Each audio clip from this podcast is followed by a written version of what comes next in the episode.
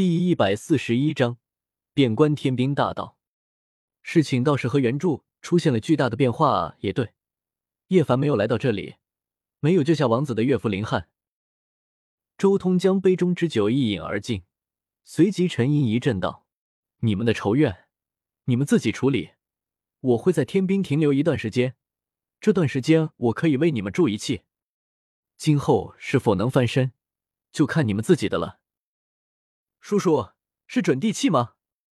王子的女儿天真烂漫，当下就兴奋了起来，小拳头紧紧的握住。这就要看你们能提供什么样的材料了。周通道：“一件准地气的材料，周通还是出得起的，最多也就拿出一块大圣级的材料，再掺和一点混沌土之类的东西，融合起来就差不多是准地级的材料了。”但周通更倾向于让当事人自己解决自己的问题，他可以从中推他们一把，但不会全盘帮忙。毕竟周通和王子也只是朋友关系，不是他爸。王子转头和他的妻子对视了一眼，最后他郑重的取出一个玉盒，道：“这里面大概有三千斤道劫黄金，这已经是我们瞒着大圣最后隐藏下来的一点家底了，可惜量太少了一点。”王子嘴上说东西已经全部送给一位大圣来保住他们的性命，但实际上却还留下了无人知晓的最为贵重的东西没有拿出来。对准地气而言，三千斤盗劫黄金已经足够了，我再添一点材料，完全能铸一件准地重器。不过你想好了吗？需要一件什么样的器？周通问道。王子沉吟了一阵，一个葫芦吧。说着，他挥舞法力，凭空勾勒出了一个葫芦的样子，正是他之前在荒古禁地里面得到的那紫金葫芦的模样。一直以来，王子都是拿这个葫芦当武器来着，他最习惯的也是葫芦。我再给你添一块九天紫焰神玉，给你铸一件紫金葫芦。王子，最后借你一滴精血和一缕神念。周通随手一抓，顿时将王子的一滴精血和神念抽出，随即他带着这些材料一飞冲天，来到了天兵古星域外的星空之中。王子也带着家人一同来到星空观摩。周通将道劫黄金和紫焰神玉融化，炼制出一个葫芦的形状，之后又将王子的精血和神念炼化进去，最后法诀一引。演化雷帝之法，轰隆！周通以雷帝法引出的天劫，就显示一片汪洋一般，直接从宇宙虚空中砸了下来。这种雷劫，直接看得一旁的王子一家人心惊肉跳。仔细看的话，这一片雷海之中，每一道电弧都有山岳般粗细，好好厉害！王子的两个子女都看得目瞪口呆。这种雷霆超出了他们的想象，是好厉害！准地练兵的场景太过可怕了。王子也惊了，他很清楚，随便一道雷霆都能轻而易举的灭杀自己。期间，周通也睁开了五道天眼，仔细看着雷霆的每一丝变化。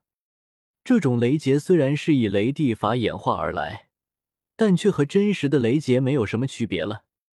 而雷劫这样的东西，根据渡劫地点不同，也会有不同的大道降临。此刻，周通在天兵古星所引动的雷劫，自然就蕴含了自古以来在这颗古星成道的所有人的大道规则降临。小道圣人、强制准地，甚至是灵宝天尊和帝尊的道，都深深的烙印在这一颗古星之上。如今被周通以雷地法引动。顿时让周通在顷刻间看遍了整颗古星的大道变迁，看穿了无数的大道烙印。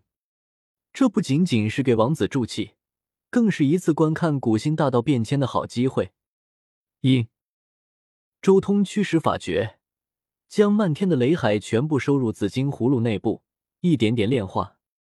给王子铸的这一切，周通不准备自己出手，而是全部交给天劫自己演化。就用天兵古星之中所有的道纹进行演化。周通盘坐于雷海之中，一边催动雷地法，一边观看着天兵古星之中的大道痕迹。他的眸光越来越深邃。之前突破准地已经几乎耗尽的底蕴，在这时候也开始慢慢补充进来。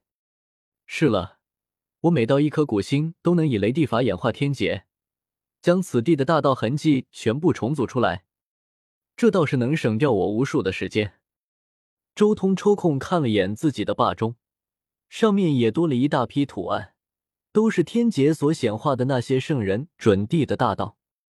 这一场雷劫足足持续了两个月的时间，一开始还只是圣人层次的天劫，但随着时间的推移，雷劫的威力也一日比一日强，尤其是最后几天的时候，那雷劫更是演化成了波及一大片星域的神劫，整颗天兵古星都在雷劫之中惶惶不可终日，因为整颗古星都感受到了那雷劫中极致可怕的地位。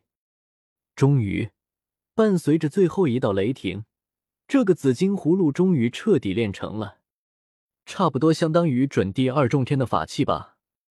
周通随手抓在葫芦上，瞬间清楚了这个葫芦的能力。因为是直接以雷霆炼成的器，所以这个葫芦能力就是雷霆。葫芦内部有一个雷海，能释放出相当于准地二重天劫的雷霆。这个葫芦里面有你的精血和神念，所以与你心意相通，将来也能传给你的血脉后裔，算是我送给里面王家的一道底牌吧。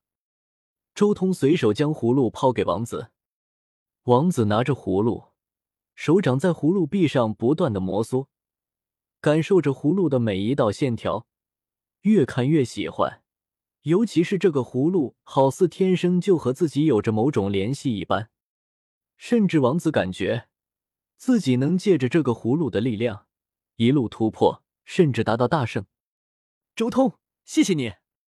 拿着紫金葫芦，王子心中的机遇一扫而空，整个人顿时焕发出了全新的神采。王子，以后要是碰到叶凡他们，我会通知他们来这里看看你的。有机会，我也会把张畅他们带过来聚聚。周通道。我在这里待的时间也够久了，也是时候离开了。以后再见吧，保重。周通摆了摆手，随即直接撕裂虚空，消失在了王子面前。他重新回到了人族古路，继续沿着那条路，准备一口气走到终点。